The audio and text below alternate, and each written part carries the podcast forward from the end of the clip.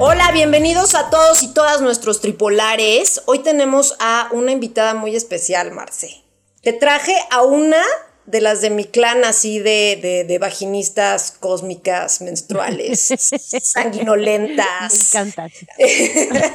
Entonces, pues bueno, les pre- me presento, yo soy Amaya Suárez, acá tenemos a mi co-star, a Marce Guerrero. Hola y a todos. Tenemos aquí a Lila Guerrero, que pidió que no la presentáramos con ninguna etiqueta, porque precisamente de eso va hoy, de cómo, de cómo exploramos el amor y el sexo sin etiquetas. Entonces, le voy a ceder primero la palabra a Marce, porque tiene muchas dudas. Mi Tengo compañerita, muchísimas, mi compañerita muchísimas tiene muchas dudas. dudas. Entonces, pues dale. Tengo que contarles que, que, o sea, yo no conozco a Lila. Tuvimos ahorita una, o sea, una presentación de cinco minutos en donde le iba a empezar a preguntar y, y, y aquí la productora nos dijo, no, pregúntalo al aire. Entonces, yo no sé nada de Lila. Lila, eh, qué honor tenerte aquí. Gracias por aceptar. Me encanta este, la descripción vaginosa, pegajosa, Sí. este, no sé qué tantas cosas dijo Amaya. Entonces, bienvenida. Este, puta, ¿de dónde empiezo, güey? Tengo muchísimas dudas. ¿Qué es esto?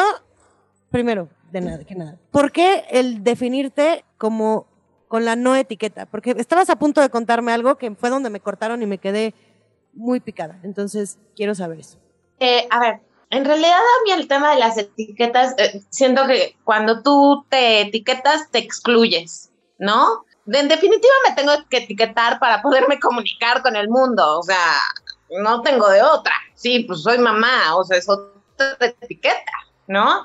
Eh, tienes que etiquetarte inevitablemente, ¿no? O sea, cuando vas a sacar un pinche documento, pues tienes que poner si eres este M o F, ¿no? O sea, hay Claro. un lugar en el que no puedes no etiquetarte porque pues tienes que convivir con un mundo que todavía funciona sobre cómo te califican, ¿no? Como cómo estás calificada, cómo, cómo te puedes etiquetar. Entonces las etiquetas en un mundo como en el que estamos pues, son fundamentales para poder existir en él. Y a mí no me queda de otra más que convivir con ellas. O sea, obvio me etiqueto y te- no tengo un pedo con eso, ¿no? O sea, me, me meto a la etiqueta y sí, pues por algo soy amiga de Amaya, o sea, soy Dula como Amaya, Claro. ¿no? Entonces, pues es otra Claro. etiqueta, pues, neta. En fin, ¿no? Y ya si quieren voy hablando de mis demás etiquetas que me hacen congruencia. O sea, sí tengo etiquetas que me gusta tener porque, porque en serio soy el performance andando. O sea, cada una de las cosas a las que me dedico de manera personal es porque las he atravesado con el cuerpo y con mi historia de vida. O sea, no me dedico a lo que me dedico porque un día me desperté y dije, ay, esto está de moda. Ya, la poca madre. ¿No? No, no, o sea, en serio, ha sido todo un proceso personal, ¿no? Pero sí creo que si bien las etiquetas nos ayudan a, a ser funcionales, listo, como cuando llegas a una tienda de pinturas y necesitas decir, necesito una pintura de color rojo, o sea, a huevo, güey, o sea, necesito eso, si no, ¿cómo le comunico? Porque mira la calidez, una pintura que sea cálida, pero al mismo tiempo, pues no, güey, quiero un rojo. Otoñal. Ya está, ¿no? La etiqueta te ayuda a convivir, te ayuda a ser funcional, pero al mismo tiempo, los seres humanos somos tan, ¿cómo decirlo? Bueno, no sé, ¿cómo somos? ¿No? La humanidad. Que también la etiqueta nos limita. Si yo te digo 100%. que soy esto, ya no soy lo otro, ¿no?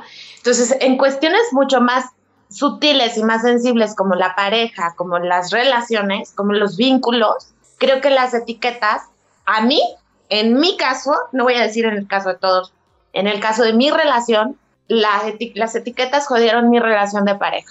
Cu- Cuéntanos un poco más de eso, de cómo fue que una etiqueta jodió tu relación. O sea, ¿a qué te refieres? Platícanos un poquito más. Bueno, pues yo estaba en una relación en donde hay heterosexualidad y monogamia, ¿no? Son como las dos etiquetas fundamentales. Socialmente, Eh, una relación socialmente en un- normales, ¿no? Pues es lo, es lo común, sea, ¿no? Más bien ajá. lo común. A mí cada vez me parece menos normal la heterosexualidad y la monogamia. Insisto, esto no es para que, esto lo voy a dejar muy claro. Sí.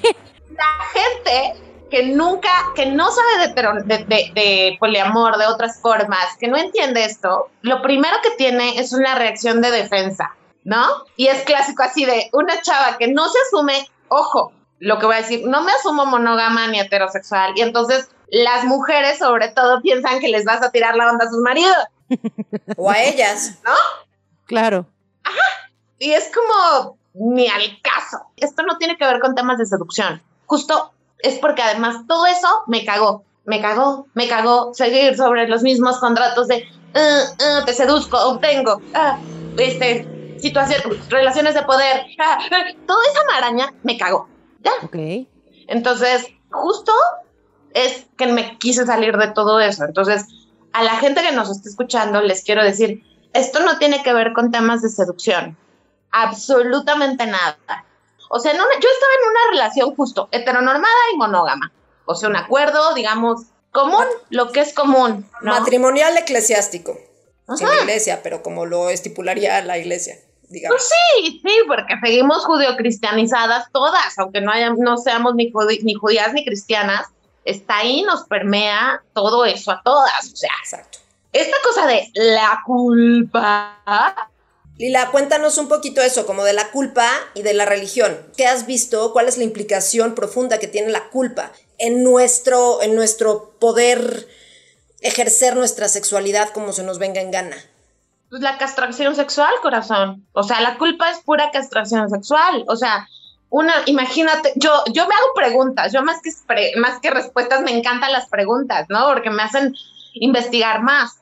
Pero justamente yo siempre digo, ¿cómo sería tu sexualidad si no te diera culpa tu sexualidad? ¿No? O sea, ¿cómo vivirías tu sexualidad? Entonces, la, la culpa es pura castración sexual, es pura limitación, porque, bueno, tú y yo lo sabemos, Amaya, que la sexualidad es una, un potencial, es el potencial, ¿no? Cuando tú le metes culpa a una sociedad, pues estás jodiéndole su máximo potencial. No, total. Ese es el pinche pedo. Pero, yo- a ver, yo, yo quisiera saber entonces, es que me quiero regresar un poco a esta parte en donde después de tener una relación comúnmente, o sea, como lo vemos comúnmente hoy en la sociedad, como bien dijiste, cada día se va abriendo un poco más, pero pues la sociedad, Sí. o sea, como lo vemos común es monógamo, este, heterosexual, ¿no? Nos vamos abriendo Sí. un poco más a la parte homosexual, pero no nos hemos abierto todavía, o casi, o muy poco, a la parte polígamo, ¿no? Polígamo se dice, no monógamo.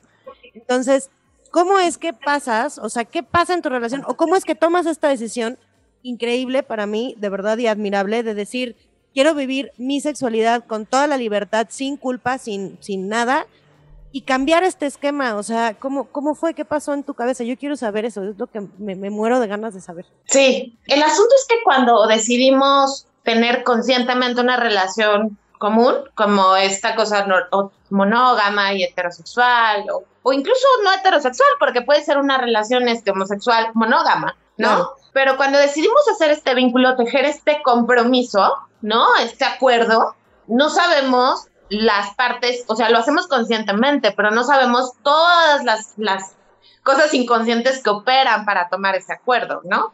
O sea, todo lo que no se ve, no tenemos ni puta idea, ¿no? De por qué queremos esto de vivieron felices para siempre. ¿Por qué? ¿Por qué? ¿No? O sea, ¿Para todo qué? lo que, los miedos, todo lo que se teje ahí abajo, no sabemos qué está pasando, ¿no? Entonces, pero lo hacemos. No, no, ni siquiera, el tema es que ni siquiera nos lo, bueno, yo no me lo pregunté. Claro, no nos a mí me dijeron, no, güey, a mí me dijeron, no, marido, hija, embarazo, bueno, sí, monogamia, pues sí, ya, todo iba bien, digamos, en una relación de pareja con las cosas normales que tiene una relación de pareja, todo iba dentro de la vida regular, hasta que vi la vida con dolor, ¿no es cierto?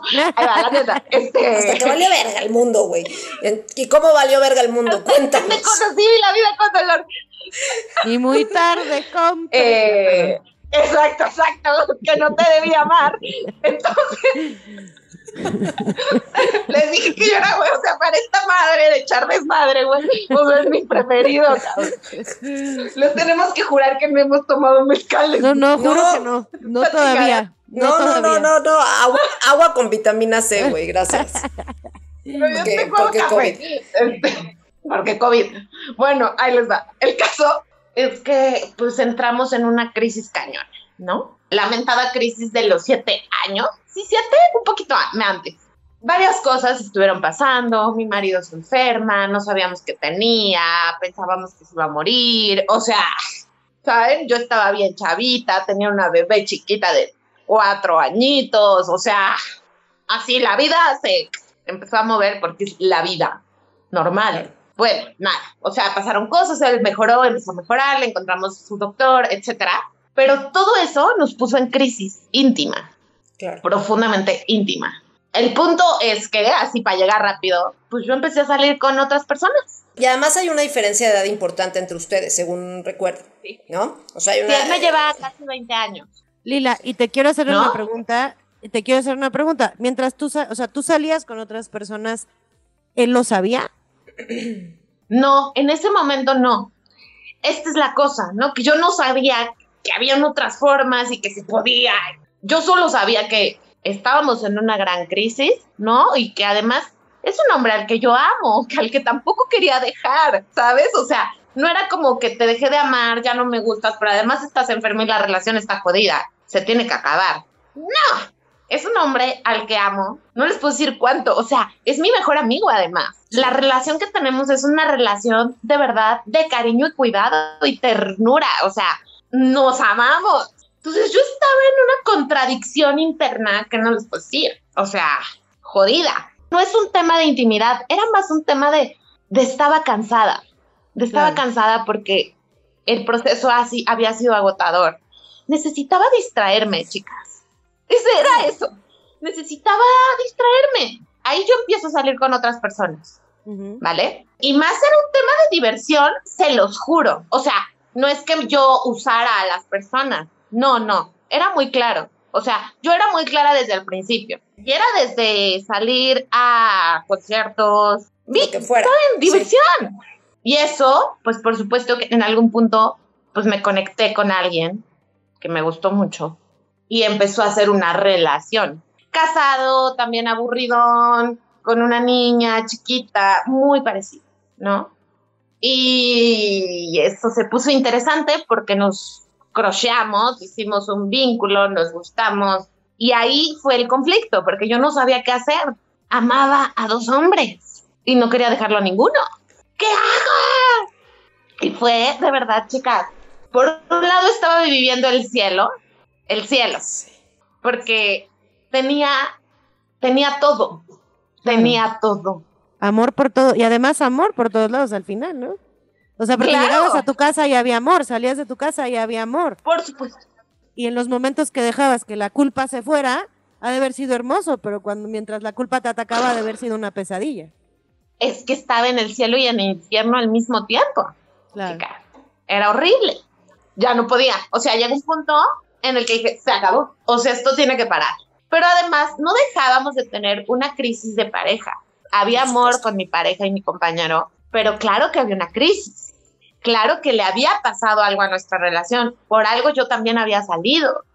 Estaban pasando cosas reales en el vínculo con, con, con el padre de mi hija, con mi marido. Entonces ahí decido parar la otra relación porque estaba ya entrando en una confusión impresionante porque me estaba ¿Cuál volviendo relación? loca. ¿La de afuera? La de afuera. La de afuera, la de afuera. Entonces yo necesitaba decir, a ver, no, si yo tengo que terminar mi relación con mi marido, no va a ser porque estoy cogiendo con otro güey. Exacto. Es porque tengo clarísimo que esta relación no da para más. Entonces paré, paré la relación de afuera, ¿Y cómo Y bueno, fue empecé a eso, hacer un Lila? ¿Cómo fue doloroso? terapéutico. Drama, pues drama, mi amor, drama. No, no, no puedo. O sea, Obvio imaginarme doloroso. también dolor. Estoy sufriendo, Lila, estoy sufriendo. Y Pues entonces, me- ok, me- así yo, yo manejaba en mi camioneta por Tlalpan y lloraba. Así. pues claro. Pero está cabrón. muy así, cañón lo que acabas de decir. que. O sea, y, me, y, me, y, y te aplaudo de pie, Lila. Esto de decir, yo no podía terminar mi relación con mi marido porque me estaba cogiendo otro güey. O sea, eso está muy cañón y te aplaudo de pie. Como la, la, la, la sensatez y la conexión contigo misma, de, de, de, ¿sabes? De serte clara a ti misma. Eso A ver, de cañón. serse fiel, es que la Exacto, volvemos a lo que ya ti. hemos hablado, la fidelidad es con uno, no con el otro. Exacto. Entonces ella se fue, en este caso, ella se fue fiel a ella, Totalmente. ni con uno ni con el otro, era con ella. Está muy cañón. Bueno, y entonces, ¿qué Sí. pasó? Dios mío. Yo no sabía eso, ¿eh? En ese momento. Todo eso que ahora lo tengo claro, en ese momento ni No más. tenías ni Yo puta era idea, más güey. una cosa intuitiva. Claro. Entonces, bueno, pues nada, termino mi relación externa, eh, decido entrar en un proceso terapéutico como de autoescucha, hacer meditaciones, hacer como varias cosas que me ayuden a entender qué pedo con mi vida. Y en medio de ese purga acomodo me doy cuenta que amo a mi marido, que quiero recuperar mi relación de pareja, que tenemos que hacer terapia o algo. Y chascuas, me doy cuenta que el güey también tiene una relación con otra vieja. Dios mío santo. Ajá. Está bien. Y, y entonces, justo yo había parado lo de afuera, pero él no. Pero pues apenas, o sea, cuando estoy haciendo el proceso y empiezo a preguntar, ¿por qué chingados no termina de ocurrir si yo ya no estoy con otro güey? Si ya, a ver, chingado, ya le estoy poniendo otra vez toda la Pero, atención, momento. ¿qué pasa? ¿Qué no pasa? Pregunto, pregunta. ¿Tú lo cachaste o él te lo comunicó? ¿Lo cachaste? Yo lo caché. Ok. O sea, no había una comunicación. Sí, abierta, seguíamos en el acuerdo heteronormado monógamo, chicas. Espérame, espérame. Lo cachaste y entonces le mentaste la madre, pero sabiendo que tú también. O sea, ¿qué pedo? Ahí explícame, por favor. Está. Ahí va. Ajá. Obvio lo caché, yo no lo podía creer, ¿saben por qué? Porque mi marido siempre ha sido conmigo así de, eres mi musa, ¿sabes? Eres, o sea, el amor de mi vida. Claro, cuando yo vi que a otra vieja le estaba diciendo lo mismo, o sea, a mí no me cagó que el güey saliera con otra vieja, me cagó no ser el centro de atención de su vida, la neta. La neta, güey. Voy y le digo, órale, ¿qué que? Lo desperté a la una de la mañana y así, órale, puta. Aquí nos agarramos. O sea, fue como, no, a ver qué pedo, ¿no? O sea, ¿qué está pasando aquí? Bueno, justificación, justificación, justificación. Así, N justificación, el güey cagado de miedo. ¿Por qué estábamos en un vínculo monógamo? Entonces, bueno, ahora me da mucha risa, güey. Podríamos hacer una comedia de eso, güey. O sea, cagarnos de risa, neta, así. Se güey así en pánico, güey, ¿no? Porque la esposa, un diablo, etcétera. El caso es que, bueno, lo reconoce, no sé qué, y me quedo así y le digo, ok, pues estábamos siendo honestos, o sea, fue como, o sea, yo ya te caché, hay que ser honestos, hay que ser honestas, o sea, tenemos que dejar que se abra esto y sacar, pues de, sí, sacar toda la mierda, ¿no? Y pues ya le dije que yo también estaba saliendo con alguien, Madres. que había, que había salido con alguien, o sea, porque ya en ese momento no estaba Claro. ocurriendo, pero que había ocurrido, que yo también me había vinculado emocionalmente, que yo también me había vinculado, me había vinculado desde un lugar profundo de cariño, que también me había dolido dejar a esa persona. O sea, fui honesta con lo que había pasado, que estaba profundamente confundida. En fin, honestidad, honestidad, honestidad, llorar, llorar, llorar. Pero el asunto aquí es que es, ah, creo que algo, esto tiene que ver con, con lo ocultar. O sea, cuando estás en una relación monógama, parte del juego o parte del, no sé si del juego, porque no quisiera que se, se notara como que jugamos con personas, sino de las reglas, ¿no? De la relación monógama tienen que ver con que, pues sí hay mucha mentira, la verdad. Pero yo me doy cuenta que en la monogamia hay muchas mentiras. No te digo que te apesta la boca, aunque me caga que te apeste la boca. Y para eso es una mantener- mentira, güey. Sí, mantener el status quo de la, de la monogamia es cabrón. Sí, Creo que juega mucho el ego. O sea, esta parte que tú decías, lo acabas de decir ahorita. O sea, no, no es que me doliera tanto que, me- que estuviera con otra mujer. Era que yo no era su centro de atención. Entonces, Por supuesto. creo que juega mucho el ego y no no sé si tenga que ver con la monogamia o la poligamia, la homosexualidad heterosexual, o sea, no creo que tenga que ver con eso, creo que tiene que ver con todas justo todas estas etiquetas que nos ponemos en donde empezamos a basar relaciones desde el ego. El no puedes hacer porque yo no quiero que hagas, yo no no puedes ir porque yo no quiero que vayas, no puedes ver porque yo no quiero que veas, no puedes ser porque yo quiero que seas o yo no quiero que seas. Entonces, creo que cuando, o sea, una relación es cerrada, llámale monogamia, que la monogamia puede, puede entend- entenderse o, o creerse como cerrada, eh, interviene el ego, 100%. Y esto es un poco de lo que ya, ya hemos platicado muchas veces, muchas veces del tema de la pertenencia, de que, o sea, eh, no sé si sea más, o sea, yo, yo, soy, yo soy monógama, entonces no tengo otro comparativo, pero no sé si sea solo en la monogamia o en las relaciones en general. Y a lo mejor no solo en las relaciones de pareja, ¿no? Este, este, este tema de la pertenencia del otro. De, yo no quiero, o sea, incluso de niñitas en la escuela, ¿no? O sea, yo no quiero que tú seas amiga de, de Tatiana porque solamente puedes ser mi amiga, ¿no? Digo, esto es un juego infantil de niñas de 7 años, ¿no? Pero ¿qué tanto replicamos eso a lo largo de nuestras vidas en nuestras relaciones? Yo no quiero que mi mamá coma sola con mi hermana porque yo qué vergas, o sea, es mi mamá, güey, ¿no? Y entonces en, en, en la pareja toma como estas, esta cosa amplificada, melodramática, eh, increíblemente agresiva, porque ahí sí se ocupa lo sexual, y por medio de lo sexual, ¿qué tanto nos orinamos los unos a los, a los otros para marcar nuestro territorio? ¿Qué tanto somos el territorio del otro y no el acompañante, ¿no? Y entonces, a ver, bueno, Lila, yo supongo que a partir de como de, de, de, esa catarsis en que los dos se balconean el uno al otro y entonces se abren así como granada y entonces así todas las semillas de granada quedan ensuciando el mantel blanco. Entonces, ahí supongo que en ese mantel blanco, entonces empiezan a regenerarse nuevos acuerdos de colaboración y de coexistencia. No fue ahí. Ahí la relación estaba, era un campo minado. Ah, ok. Ahí la relación era un campo. O sea, las semillas de granada eran granadas. Ok. Sí, porque además, como no teníamos otros referentes, ni sabíamos qué hacer y estábamos cagados de miedo y, niños asustados, ¿no? Y no, no quiero agredir a la infancia, pero sí creo que cuando hay niños heridos en los cuerpos de los adultos, hay mucha violencia, porque está la herida del niño en el cuerpo y las posibilidades del adulto. Por eso los adultos ejercen tanta violencia sobre los niños, ¿no? Porque está la herida expuesta, pero tengo todas las posibilidades ya de un adulto. Tengo una tarjeta de crédito, tengo un coche, ¿saben? O sea, todos estos poderes que te da la adultez sin ser emocionalmente adulto, nos ponen en lugares bien violentos, ¿no? Y en el caso de, de, de mi relación en ese momento estábamos así, ¿no? ¿Y entonces qué pasó? Entonces, a ver, y saltándonos como, saltándonos como pasos, ¿cuánto tiempo o qué pasó? O sea, ¿cuál fue entonces el trigger para que ustedes entonces, porque supongo, o sea, supongo adelantándome un poco al desenlace de la historia, supongo que llegaron a un punto en la vida en que decidieron eh, replantearse la relación y tener diferentes acuerdos, acuerdos este, en, su, en sus prácticas románticas guion sexuales. Entonces, ¿qué fue y cómo fue que, que llegaron a ese punto?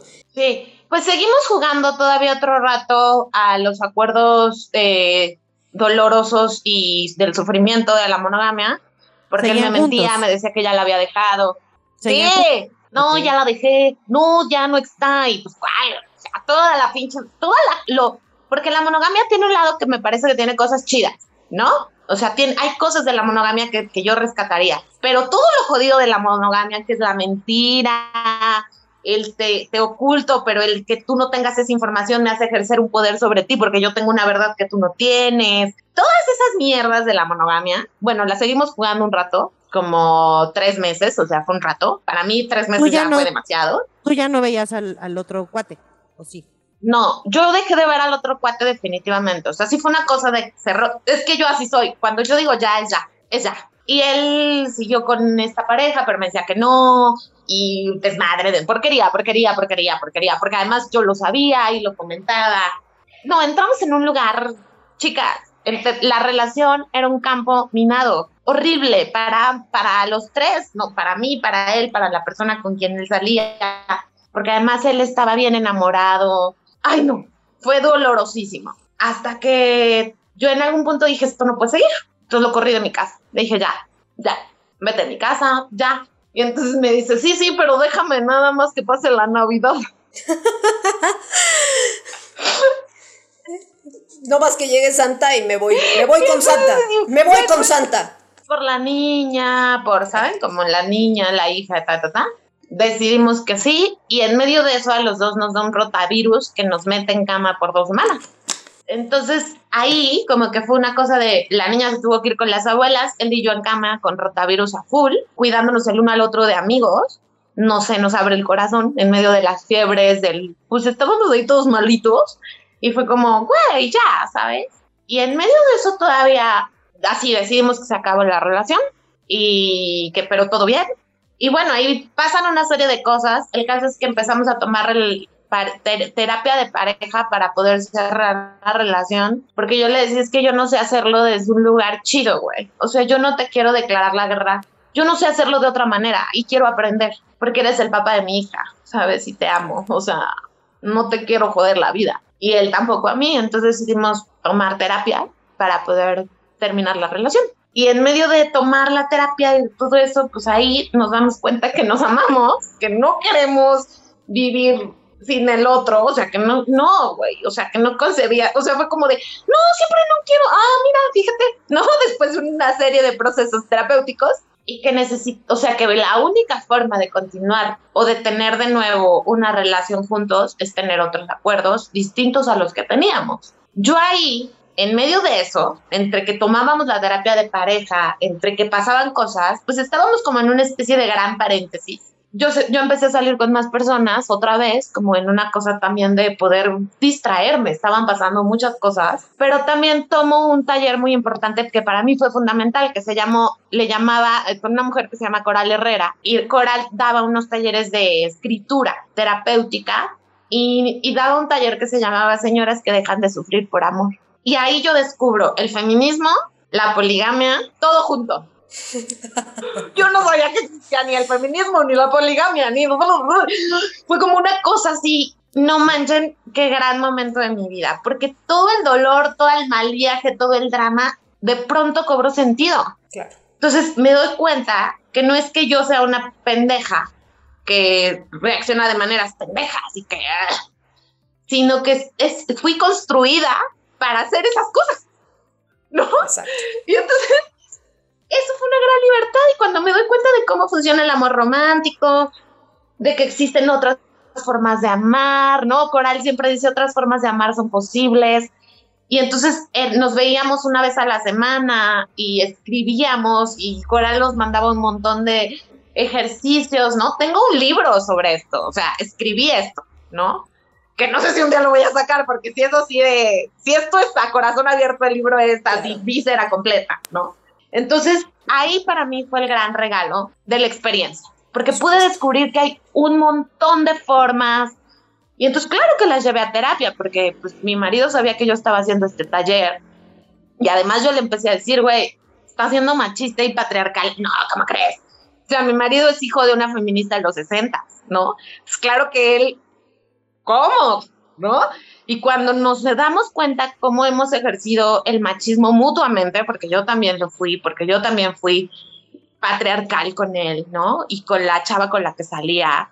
Y empezaron a ocurrir cosas bien interesantes y muy liberadoras. Y lo más bonito fue darnos cuenta él. Podemos seguir juntos porque queremos seguir juntos, porque es una elección, pero donde ya no queremos es hacerlo como estábamos. Y entonces, ay, y sí se puede seguir, pero con otras formas. ¡Ah! Entonces sí se puede, porque entonces, claro, fue ver todas las posibilidades. Y fue, no les puedo decir, fue una reconciliación tan bonita, chicas, porque, pues porque te das cuenta que no hay una forma de estar con alguien ni de amar a alguien, sino hay tantas formas de, de cuidarnos y de tejer la vida juntas que, pues es amor. Eso es, para mí eso es amor. Ver las posibilidades de cuidarnos y no, y soltarlas las de destruirnos, ¿no? Entonces, Lila, hoy sin etiquetas, tienes una relación que con etiquetas se llamaría una relación abierta, em, abierta, ¿cómo lo llamarías? O sea, poniéndole etiquetas, como decías, para podernos comunicar y entender y para que, y para que la gente entienda por qué eres tan feliz en tus, en tus, en tus, en tus andanzas sexuales y románticas. Eh, sigues con, sigues, sigues con, el, con tu esposo, con el papá de tu, de tu hija, tienes, tienes y sales con otras personas, él tiene y sale con otras personas, conviven unos con los otros, no conviven con los, con los otros. Digo, eso es puro morbo, porque en realidad entiendo que cada familia o cada pareja o cada no pareja o cada núcleo eh, funciona, distinto. Ustedes conviven con sus otros, con los otros, este, con los que se, con los que se relacionan, sí o no, a veces, o no. Eh, ok, Primero, lo primero es, no somos poliamorosos, conozco el poliamor, me parece un concepto divino, pero me parece muy evolucionado. O sea, creo que todavía como humanidad ni siquiera estamos en ese proceso evolutivo. Es muy evolucionado. Si tú lees, o sea, porque poliamor la gente cree que es coger unos con otros y entonces todos nos ponemos el cuerno y nos jodemos la vida. No, justo es todo lo contrario. Sí, ¿no? Los acuerdos del poliamor son un chingo de acuerdos de cuidado y es la finura ya del cuidado.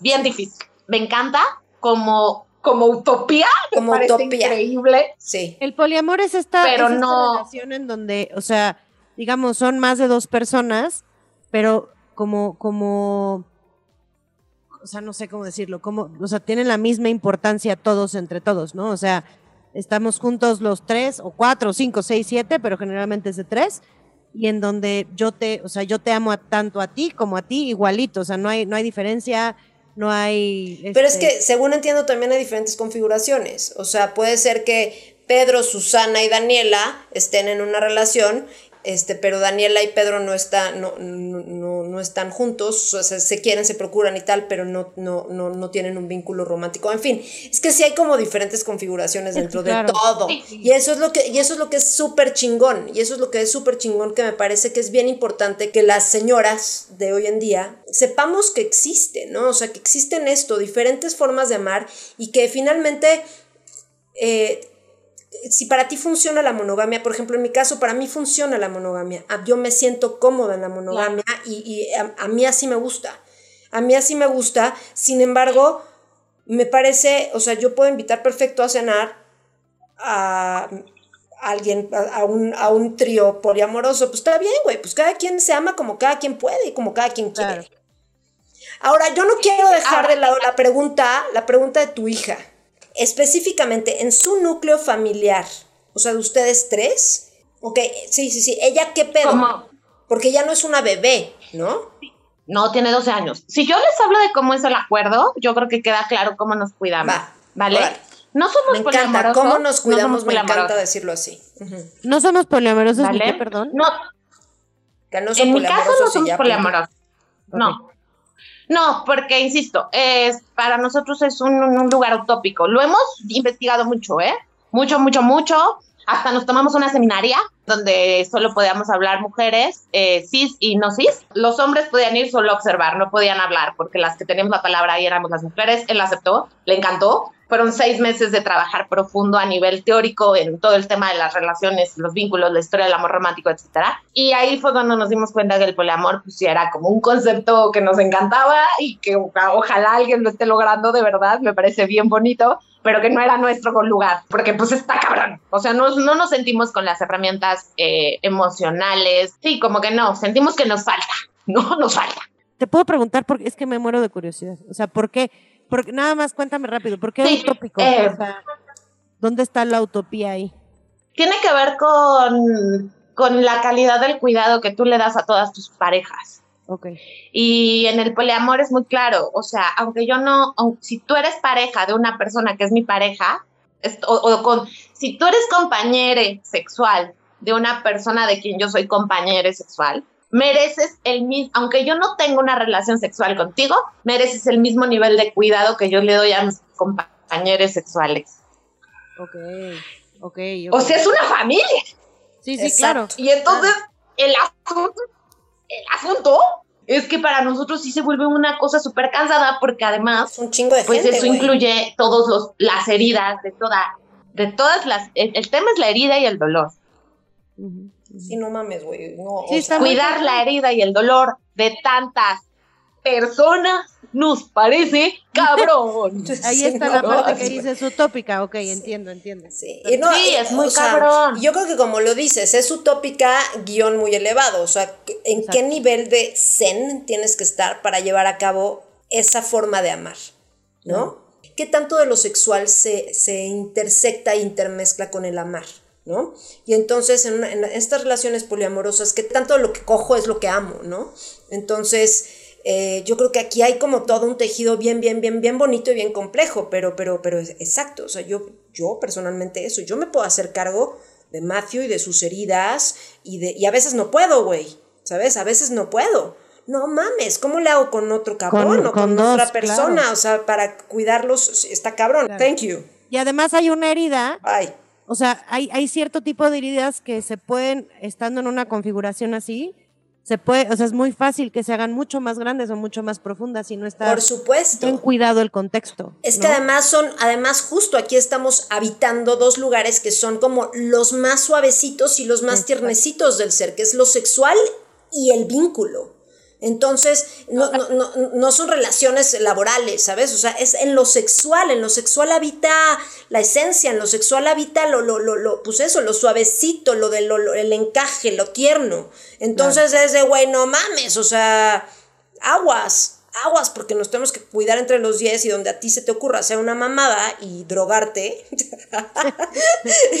y drogarte y cagarla todo cabroncísimo, entonces nos jodes a todos, porque justo yo creo que además esta posibilidad de, abrir, de abrirte al amar tan intenso requiere de una sensibilidad enorme, ¿no? Porque si no, no se llamaría poliamor, se llamaría orgía.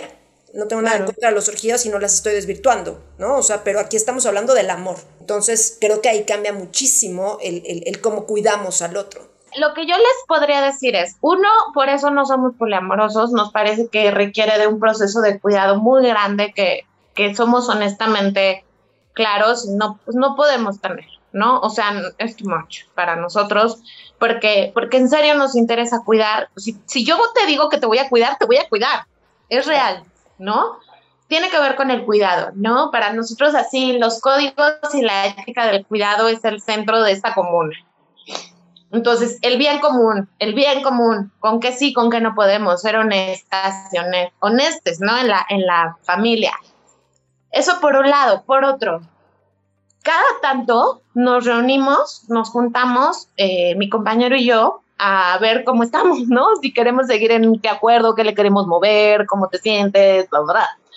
Eh, hay, si yo lo pudiera etiquetar, digamos, es una, una relación abierta, abierta, que se transforma cada tanto. Eh, de pronto él decide que él no quiere tener apertura y entonces él, él solo está conmigo. Casi siempre eso pasa. Yo no, yo no, yo no puedo, me cuesta mucho trabajo. A veces él me pide monogamia como temporal y pues a veces se la puedo dar. Y, nos hemos dado cuenta que a veces esa monogamia de tres meses es deliciosa, ¿no? Porque estamos solo así en, y luego yo me aburro, ¿no? Así como de, necesito oxígeno, ¿no? Así como por ti. Y entonces va cambiando, va cambiando. Eh, Pero todo es consensuado, o sea, todo se lo Sí, yo salgo. Por supuesto. Ya, no quiero seguir, o sea, ya voy a salir. Sí. Oye, y con, ah, o sea, hay una... Hay una comunicación. Y, pero convivencia entre, entre los dos, o sea, entre tu pareja y la otra, otra persona o no? O sea, él o no sabe. No, aquí, a ver, ahí está la cosa. Ahí es donde no podemos ser poliamorosos tampoco. No. Eh, él me pidió nunca conocer a las personas con quien yo salgo, porque a él le genera. No puede, no puede con eso, no puede. Le da crush en su cabeza Mm, ni lo este, tiene que explicar, es no y punto. Claro, no, no. y entonces yo lo, cuido. Entonces, pues no, él no, no quiere eso. Y pues yo lo cuido. Yo lo cuido, yo lo cuido. Y ya, no, no, no conviven, no conviven para nada. Y de hecho, él me pide no tener detalles. Él no tiene un pedo con que yo salga con las personas. No quiere detalles, no quiere, no le interesa. Y a mí me hubiera encantado, ¿no? O sea, como convivir todos con todos. A mí sí, así la idea de todos nos conocemos, ¿va? Pero a él no le gusta la idea, pero entonces Oye, que yo obviamente, obviamente las parejas que tienen, o sea, las parejas que están fuera de tu casa conocen también perfectamente tu situación, ¿no? O sea, saben lo que está pasando, o sea, saben que, que... Totalmente. Oh, pues ya me callo, Nelly, con un demonio, ya me callé.